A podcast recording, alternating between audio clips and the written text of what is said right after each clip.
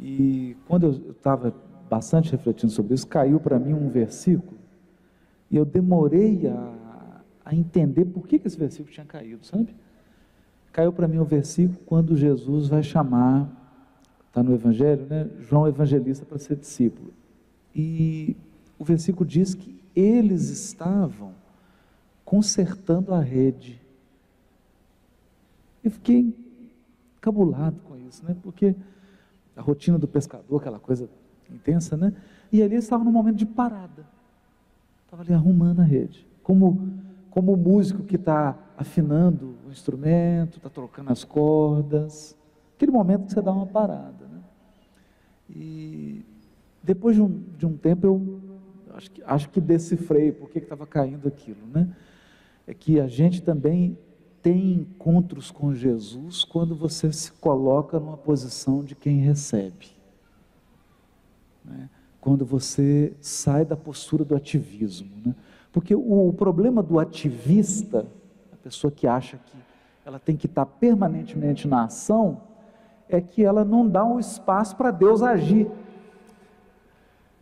Né? Então, tem uma parte que nos compete, mas tem uma parte que é de Deus. Né?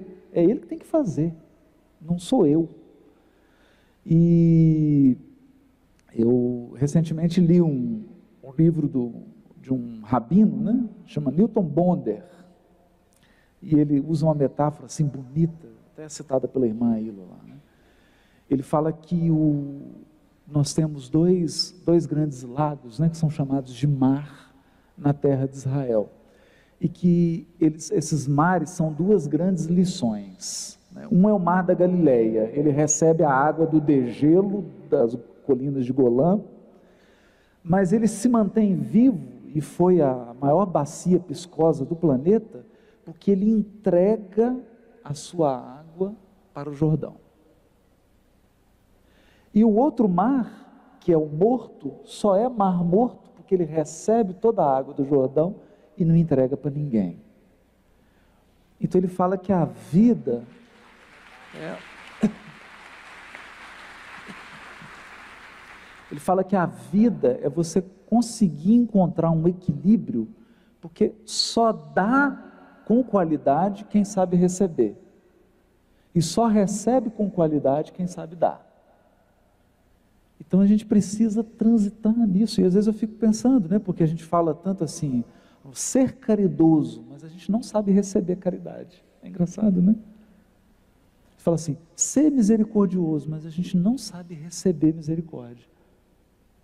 E se você não sabe receber carinho, não sabe receber afeto, se você não sabe receber misericórdia, se você não sabe receber atenção, se você não sabe receber um mimo, você não sabe fazer também. Você não consegue dar, né? Se você só recebe, você vira um mar morto. Então, esse equilíbrio é que é lindo, né? Do mar da Galileia. Ele recebe, mas dá na, na, nessa medida. Né? E é bonito isso porque a gente precisa equilibrar momentos de recepção com momentos de atividade. Né? Um momento em que a gente acolhe, em que a gente está numa postura de braços abertos e o momento em que a gente está numa postura de mãos abertas para doar. Né? Acho que é um, é um pouco isso. Né?